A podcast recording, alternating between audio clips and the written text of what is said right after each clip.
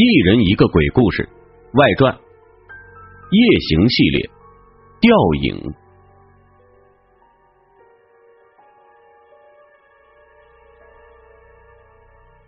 穆小元是个超市职员，高中毕业之后，只身在灌边市打工，辛辛苦苦熬了八年，才存够了一笔钱，交上了一套五十五平方米小两室的首付，开始了房奴的生活。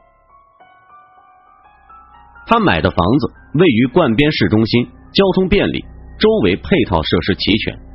为了买这套房子，他花光了自己八年的存款，加上老家父母几乎所有的积蓄，还贷了二十年的房贷。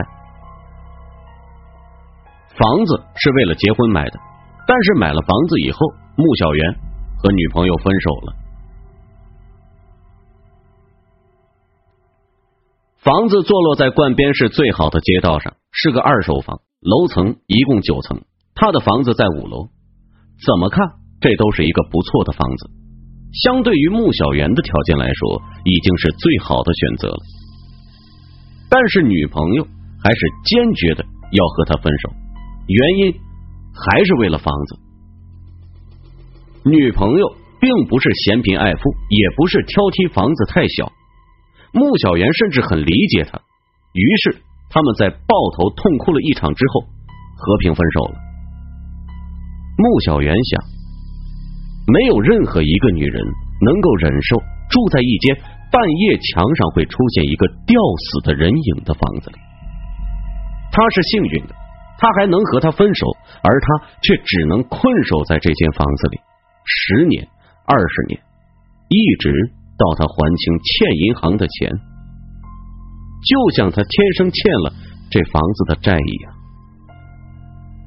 他无法转卖这间房子。在第一次看到吊死的人影的那天晚上，他吓得魂飞魄散，大喊大叫的冲出房间，打电话报了警。警察来过了，记者也来过了，可是谁也没有找到那本来应该存在的尸体。专家来了几轮，也上了电视和新闻。直到所有人的兴趣消退，热情散尽，那影子依然在他房子的墙上，每天晚上伴他入睡，直至清晨消失。人人都知道他这里是个鬼屋，他却为了买这个鬼屋预支了一辈子。穆小元曾经找过房子的原屋主，原屋主一口咬定，他住在这儿的时候，墙上绝对没有什么人影。现在有也是穆小媛做了什么亏心事带进来的，和他无关。穆小媛只能苦笑。原屋主自己在另一个小区有更大更好的住房，其实根本就没在这屋住过。那人影只在晚上出来，原屋主怎么可能看得见呢？幸好那个鬼影除了夜里有光线的时候出来一下，也并没有折腾出更多灵异事件。穆小媛的眼睛一闭，睡到天亮。生活仿佛也没什么不同。时间过去了一个月、两个月、三个月，在媒体宣传有超大月亮的夜里，穆小元和世界上大部分年轻人一样，没有睡觉，仰着头等待传说中超大的月亮。月亮逐渐升起，果然比平时看见的大了一圈。穆小媛呆呆的看了一会儿，用手机对着月亮拍了张照片。他的破手机也拍不出什么效果，拍下来的图片里只能看见一片漆黑中有个白点。但是这样，他就满足了。转过头来，他又看见了墙上那个阴魂不散的鬼影。那个鬼影依然在。很清晰，清晰的能看见挂在他脖子上的绳子。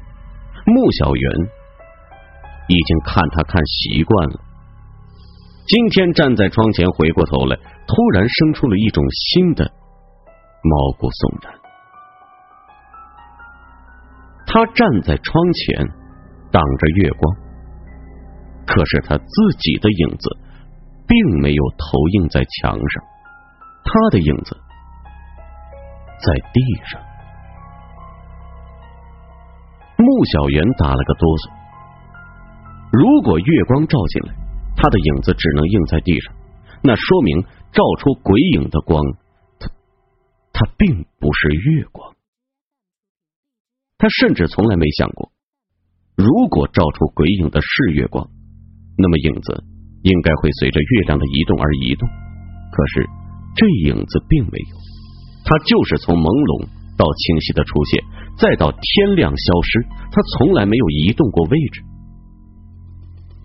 有个什么固定的光，每天晚上准时照着他家的窗户，照出这个鬼影，一直照到天亮。穆小媛在一阵寒战过后，突然明白了：如果不是月光，如果是个固定光源，那么这个鬼影就不是灵异事件，而是人为的。这是人为的。他倒抽了一口凉气，并且是持续了几个月之久的人为事件，这就绝对不是恶作剧或者偶然的范畴，这是一个充满恶意的行为。到底是谁和他有着深仇大恨，要这样抹黑他的房子，拆散他的姻缘呢？是谁要扰乱他的生活？穆小元想不明白，他只是一个小小的超市职员，有什么值得别人处心积虑的这样对他呢？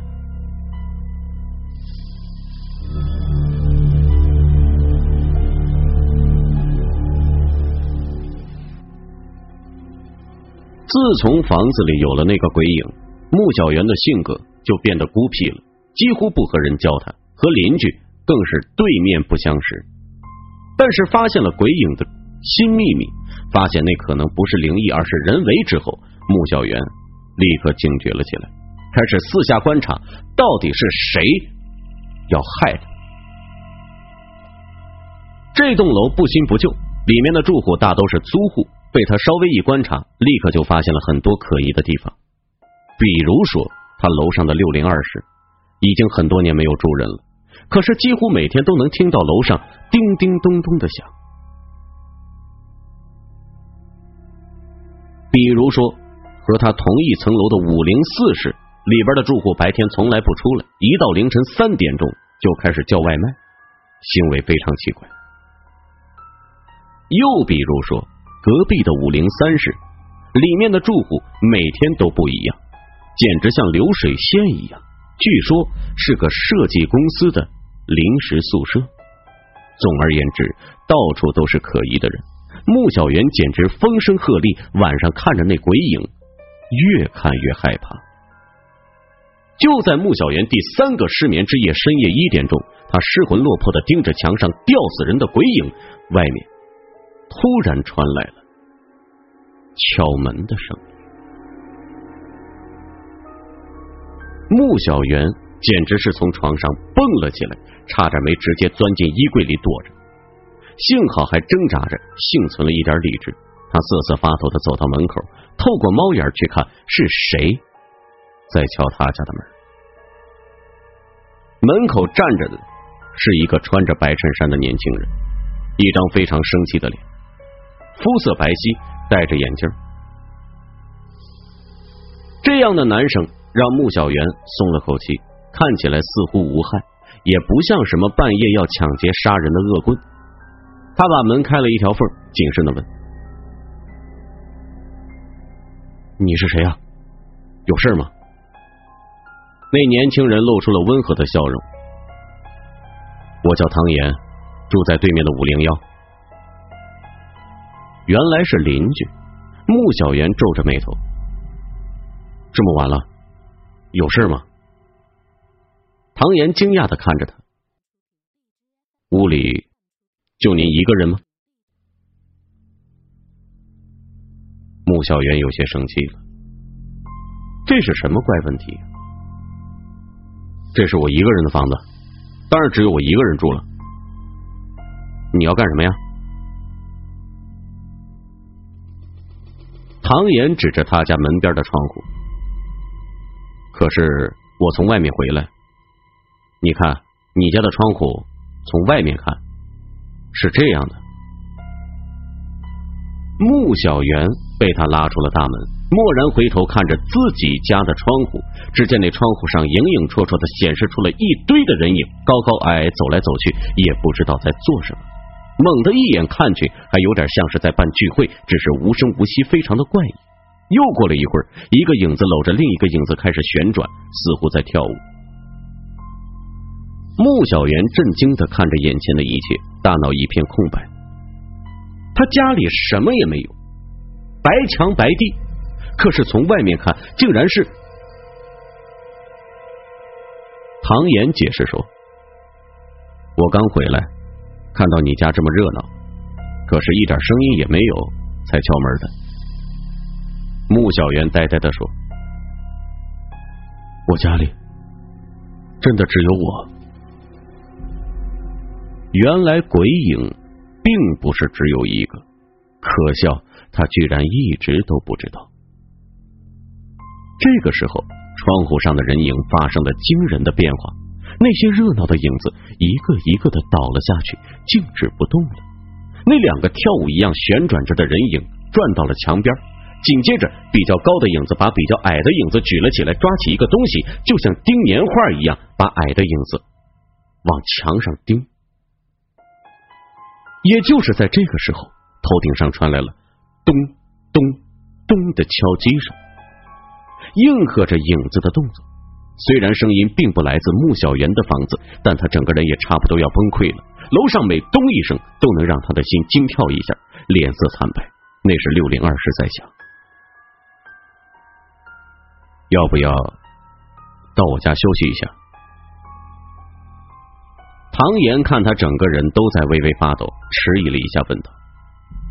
穆小媛拼命的点头，指着自己家的大门，他竟然一步都不敢走进去。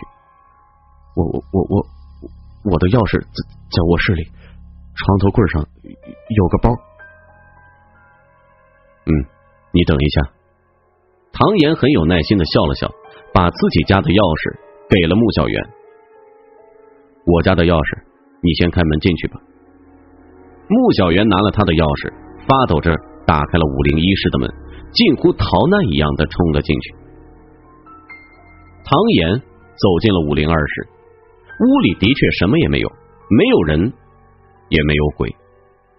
白炽灯映照着一切，桌椅安静，没有任何的可疑之处。他进了卧室，拿起了那个男士包，抬起头来的时候，看见了墙上那个漆黑的人影。微风从窗外吹来，那个歪着头的吊影还在那儿。他纤细的左手的影子就落在了窗头，长长的秀气的手指影子被光线拉得很长，就像能把床上的人一把抓住一样。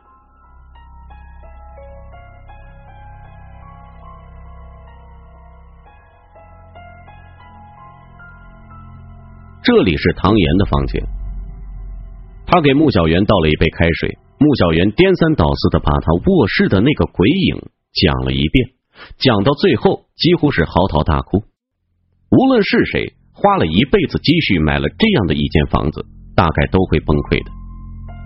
唐岩很同情的看着他，听他说，发现墙上的鬼影可能是人为的，因为那个影子和月光无关。可是刚才窗户外面狂欢一样的群影，却没法用人为来解释。那看起来就像是穆小媛家的灯光把家里的人影照在了窗户上一样，就算是人为，也应该是穆小媛自己为的。所以，其实你的房间里也许有很多影子，只是你一直关注卧室里那一个，所以根本没有发现其他地方也有。唐岩好心的帮他总结，穆小媛听了他的总结，几乎要昏倒，牙齿打颤，咯咯作响。可是没有实体，怎么会有影子？唐岩很认真的思考。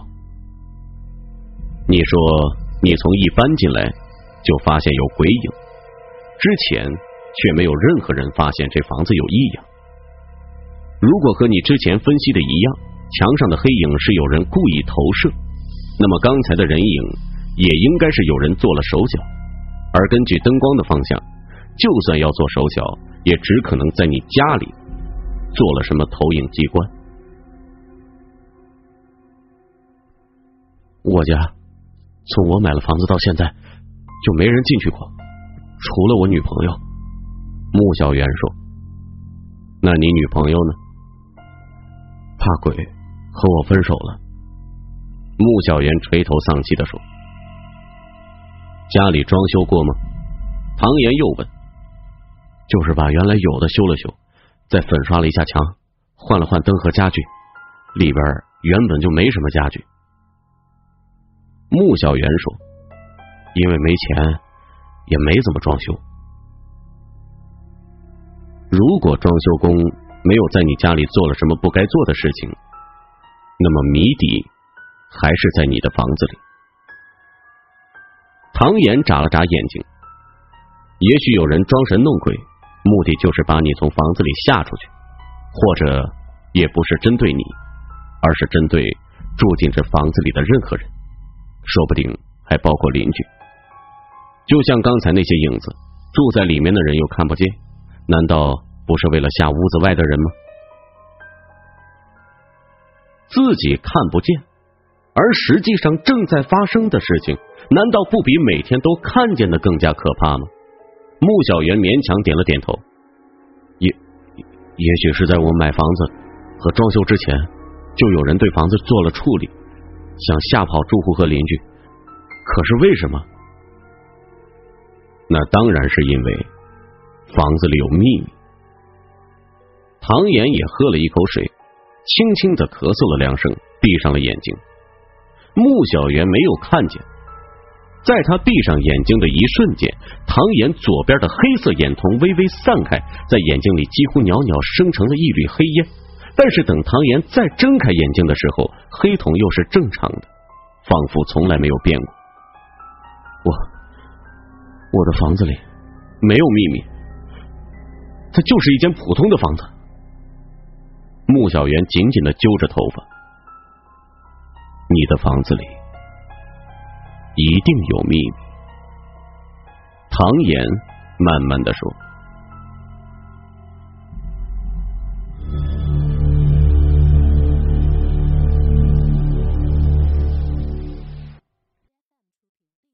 穆小媛进了唐岩的屋子休息，唐岩帮他拿走钥匙的时候，带上了五零二室的门。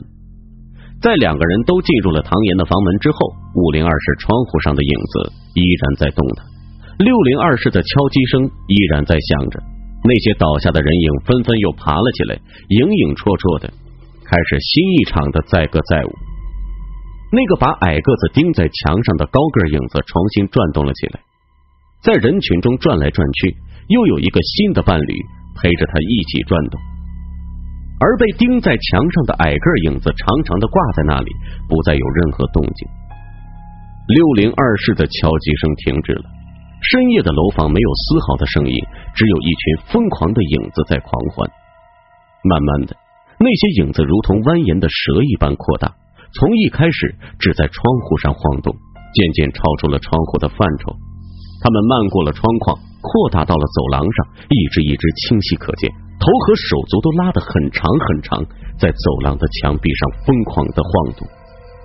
很快，一整群影子就占据了整个过道，不仅仅在五零二室的窗户上跳舞，也蔓延到了五零一室的大门上。屋里的唐岩和穆小媛浑然不知。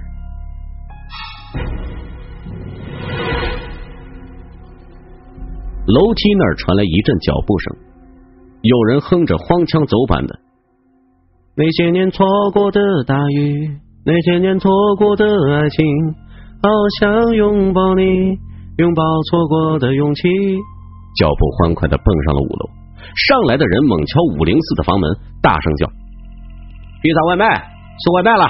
哎，五零四室一时没有反应，送外卖的几乎每晚都来。知道这屋主就是节奏特别慢，也就继续哼着歌在门外等着。偶然之间一转头，他突然看见身后整个走廊上都是狂舞的人影，整个人都呆住了。